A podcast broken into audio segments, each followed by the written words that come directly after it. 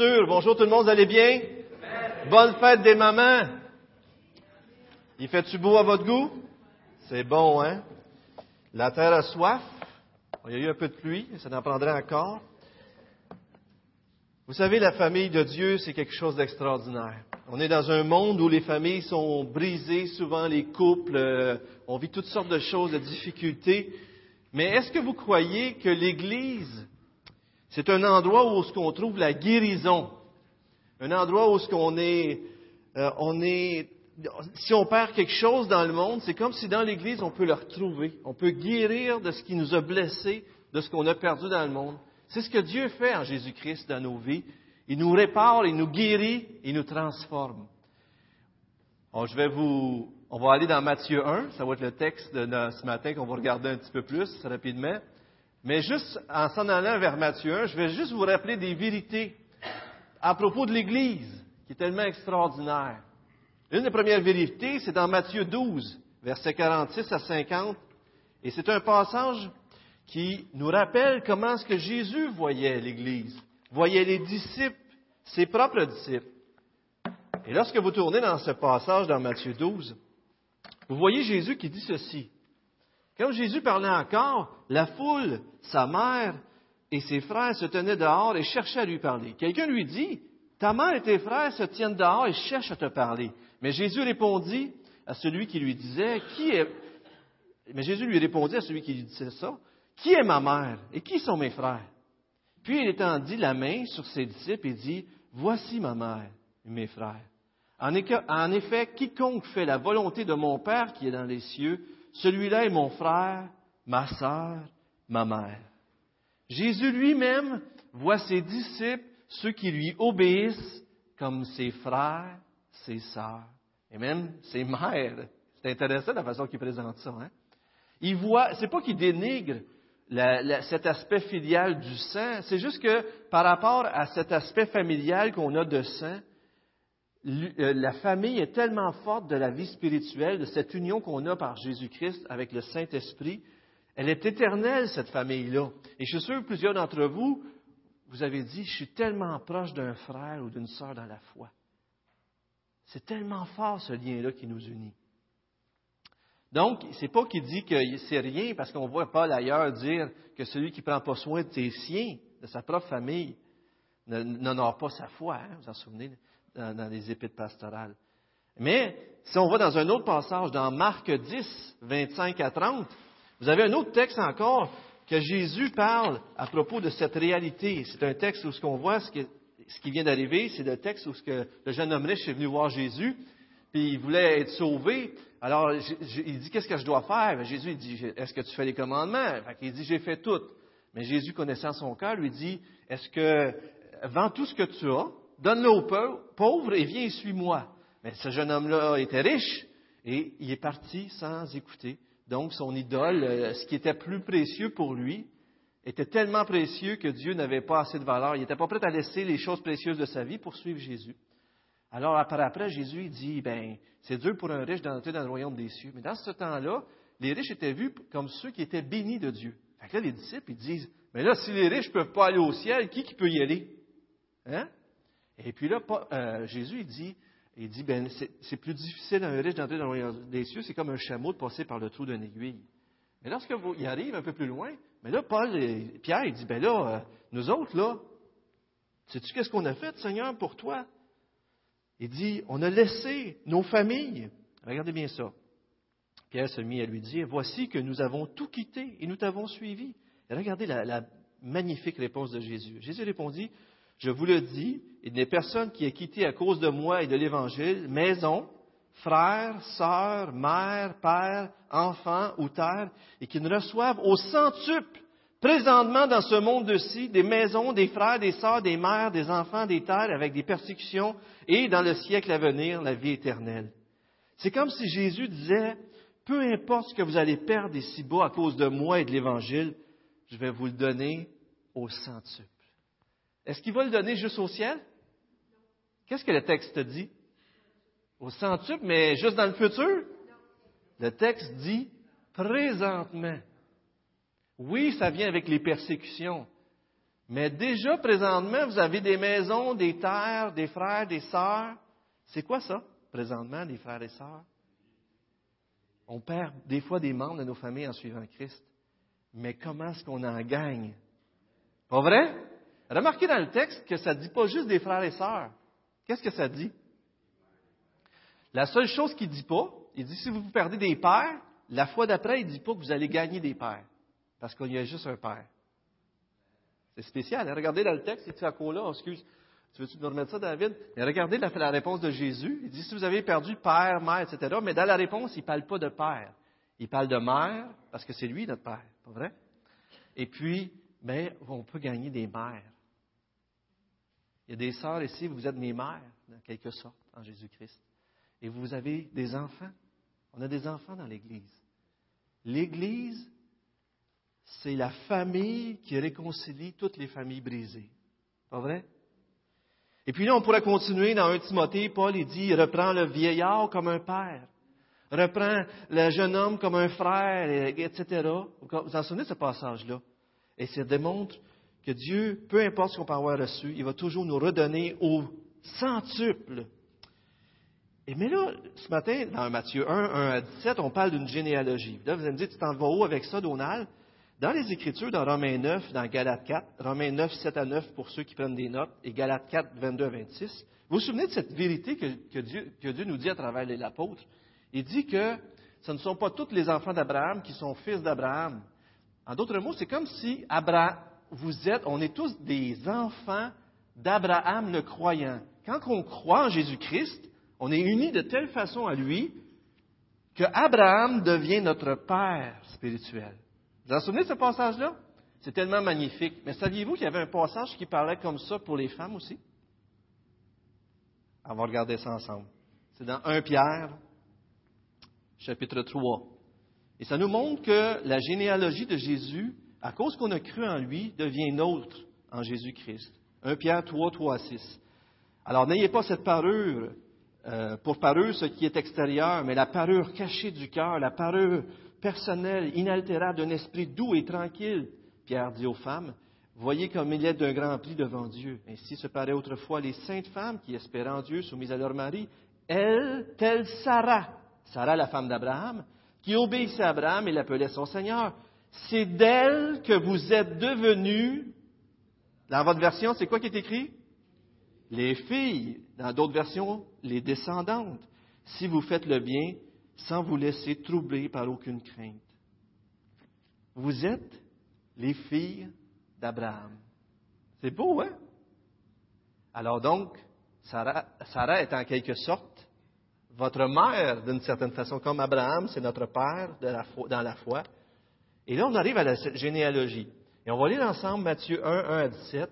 Et dans Matthieu 1, ce que Matthieu fait, c'est qu'il commence avec une généalogie. C'est comme s'il fait le lien avec l'Ancien Testament. Ceux qui connaissent assez l'Ancien Testament savent qu'il y a eu beaucoup de généalogies. D'ailleurs, le livre de Genèse peut être divisé selon les généalogies. Et est-ce qu'il y en a qui aiment ça, les, généalogies? Pas tout le monde. Des fois, on lit les généalogies, on dit on a hâte d'avoir fini, hein? Parce qu'on trouve solo, mais savez-vous qu'on peut trouver des perles dans les généalogies? Et c'est ce qu'on va voir ce matin. Dans le premier livre du Nouveau Testament, Matthieu, les premiers versets parlent de la généalogie de Jésus. Et dans sa généalogie, on voit trois grands noms. Tout le monde voudrait les avoir dans, sa généalogie. Abraham, David et Jésus, verset 1 et verset 17. Mais dans toute cette généalogie-là, il introduit le nom de cinq femmes. Et ça, c'est magnifique. Puis, on dirait qu'il a choisi ces femmes-là. Ce n'est pas n'importe quelle femme. Et ces femmes-là, tout comme le reste, d'ailleurs, comme on va le voir, ce sont des, gens qui nous rappellent la grâce de Dieu. Alors lisons ça rapidement. Généalogie de Jésus, Christ, le fils de David, fils d'Abraham. Abraham engendra Isaac, Isaac engendra Jacob, Jacob engendra Judas et ses frères. Judas engendra de Tamar, Pérez et Zéra. Pérez engendra Esrom, Esrom engendra Aram, Aram engendra Aminadab, Aminadab engendra Nachom, Nachom engendra Salma, Salma engendra Boaz de Rahab, Boaz engendra Obed de Ruth, Obed engendra Isaïe, Isaïe engendra David. Le roi David engendra Salomon de la femme d'Uri, Salomon engendra Roboam, Roboam engendra Abidja, Abidja engendra Asa, Asa engendra Josaphat, Josaphat engendra Yoram, Yoram engendra Ozias, Ozias engendra Yotam, Yotam engendra Ahaz, Ahaz engendra Ézéchias, Ézéchias engendra Manassé, Manassé engendra Amon, Amon engendra Josias, Josias engendra Yekonia et ses frères au temps de la déportation en Babylone. Après la déportation en Babylone, Yekonia engendra Shealtiel, Shealtiel engendra Zorobabel, Zorobabel engendra Abiud, Abiud engendra Eliakim, Eliakim engendra Azar, Azar engendra Sadok, Sadok engendra Haïm, Haïm engendra Iliud, Iliud engendra Eliazar, Eliazar engendra Matan, Matan engendra Jacob, Jacob engendra Joseph, l'époux de Marie, de laquelle est né Jésus, qui est appelé Christ. Il y a donc en tout 14 générations depuis Abraham jusqu'à David, 14 générations depuis David jusqu'à la déportation à Babylone et 14 générations depuis la déportation à Babylone jusqu'au Christ. Remarquez que c'est une, généalogie que si vous faites la recherche comme il faut, il a, fait des sections, mais il a, il a choisi d'enlever certaines générations pour que ça arrive d'une certaine façon. Des fois, il se permettait certaines choses comme ça. Mais c'est quand même une généalogie qui nous montre la descendance de Christ. Et quel est le mot qui revient le plus souvent? Vous m'avez entendu, là? Engendra, engendra, engendrait. Mais regardez quand ça arrive à Joseph. Jacob engendra Joseph, l'époux de Marie, de laquelle il n'y a pas d'engendra ici. Joseph n'a pas engendré Jésus. Jésus est venu de Marie. Avez-vous remarqué? C'est intéressant comment est-ce que c'est précis, pareil, les Écritures. Ça nous montre que bien qu'on peut retourner à travers la, générations à, travers Joseph jusqu'au roi et tout ça, même euh, Jésus, le Père de Jésus, bien sûr, c'est le Père céleste, l'Éternel, qui a conçu par le Saint-Esprit euh, Jésus-Christ. Alors, où ce que je veux emmener de ça, c'est que dans ces cinq, quels sont les cinq noms des femmes? Quelles sont les cinq femmes? Est-ce qu'il y en a qui les ont vues dans le texte? Ruth, Marie, allez-y, dites-moi-les de même. Tamar, les espions, oui. Rahab, excellent. Alors, tu veux nous mettre ça à l'écran, David?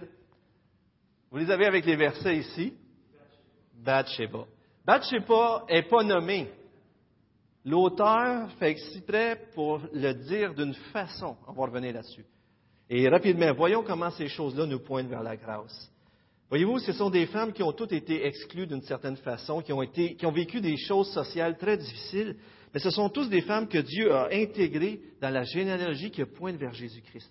Donc Dieu a pris ces femmes-là qu'on va voir qui, qui auraient pu être vues comme des rejets, des oppressés, etc., mais Dieu les a pris, non seulement il les a soutenus, appuyés, il les a, dans sa grâce, mis dans sa généalogie, utilisés pour l'avancement du salut de Dieu. C'est extraordinaire. Trois de ces femmes-là, on peut le mettre à l'écran aussi, trois de ces femmes-là étaient des étrangères. Tamar, Rahab, c'était des Cananéennes d'origine étrangère. Ruth, c'était une Moabite. Et dans Deutéronome 23, 3, ça dit que les Moabites ne pouvaient pas entrer dans la famille de Dieu avant dix générations. C'était quelque chose.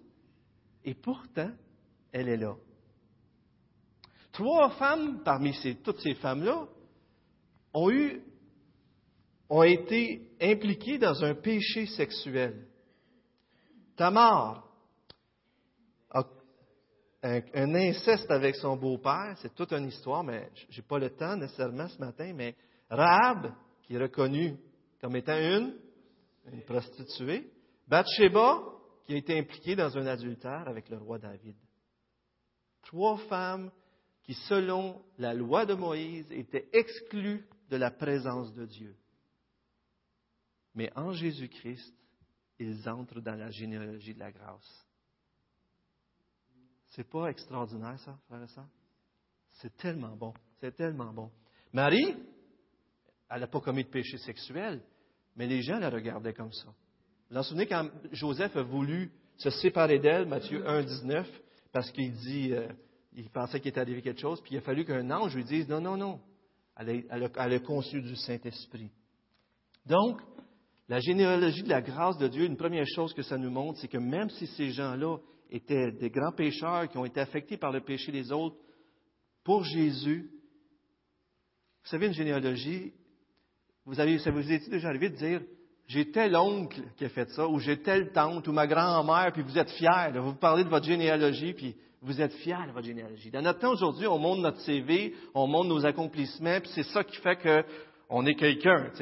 Dans ce temps-là, la généalogie était très importante. Même d'ailleurs, les femmes étaient rarement nommées parce que c'était une, société patriarcale. Vous savez ce que ça veut dire? L'homme avait plus le pouvoir, puis était plus autoritaire, tout ça. c'était possible qu'il y ait des femmes de nommer, mais c'était plutôt rare. Et là, on voit que dans la généalogie de Jésus, il a, fait en sorte que des femmes soient nommées. Et ça, c'est tellement extraordinaire. Ça nous montre la grâce de Dieu pour des gens pécheurs. Mais ce qui est très intéressant aussi, c'est que c'est que, à un moment donné, il parle de Bathsheba. Mais comment est-ce qu'elle est introduite, Bathsheba? Est-ce qu'il nomme Bathsheba dans, la liste au verset 6? La femme du riz. C'est comme si l'auteur fait exprès de nous obliger à nous rappeler le péché du roi David. C'est comme, parce que si elle a dit Bathsheba, on va essayer d'oublier ça, ce qui s'est fait, là, c'est Bathsheba, tu sais.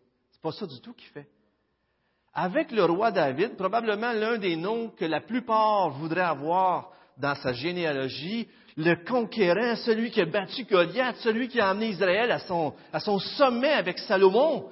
Je veux l'avoir dans ma généalogie. Dans la généalogie de la grâce, dans la généalogie de Jésus-Christ, David apparaît juste à côté de la femme avec qui il, a eu Salomon, Bathsheba, mais il n'est pas nommé comme ça. La femme d'Uri. En d'autres mots, la femme d'un autre. Le mari qui a fait mourir, David a fait mourir cet homme-là par après. C'est après qu'il s'est repenti de tous ses péchés-là, bien sûr. Mais c'est comme si, c'est comme si la généalogie, c'est comme si à travers cette généalogie-là, j'aimais ça, M. Keller disait ça, il dit, c'est comme si la généalogie nous montre que David n'avait pas plus le droit de faire partie du peuple de Dieu que Bathsheba ou qu'une prostituée. Tous nous sommes perdus et tous nous avons besoin de la grâce. Cette généalogie-là nous montre que la grâce de Dieu est disponible pour tout le monde et qu'on en a tous besoin. Je terminerai avec ceci parce que vous savez qu'on fait le lancement du vidéo ce matin sur, euh, sur euh, l'éternité et dans cette vidéo-là, c'est très intéressant. Il y a Mme Monique Lépine. Est-ce qu'il y en a qui connaissent Monique Lépine? Et euh, c'est une femme, vous allez voir, qui a perdu énormément comme mère, mais qui, dans sa grâce, Dieu lui a donné une famille, lui a donné une famille comme chrétienne, qui avec à travers laquelle elle a été une mère pour des filles. Mais je terminerai avec ceci. Le nom de ces femmes-là font partie de la généalogie de Jésus pour l'éternité.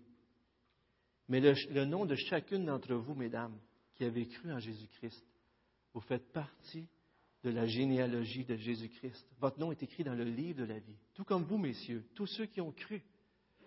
Et Dieu, peu importe ce que vous avez fait, peu importe si vous vous sentez honteux, peu importe si vous ne vous sentez pas à la hauteur comme parent, ça arrive-tu comme parent qu'on ne se sent pas à la hauteur? Mais qu'est-ce qui a rendu ces gens-là à la hauteur d'être dans la généalogie? Qu'est-ce qui les a rendus à la hauteur? Jésus-Christ et Jésus-Christ crucifié. C'est lui qui nous rend dignes. C'est lui qui nous rend à la hauteur. Et c'est lui que, si vous croyez en lui, va vous donner un nom dans une liste qui va durer pour l'éternité. Extraordinaire.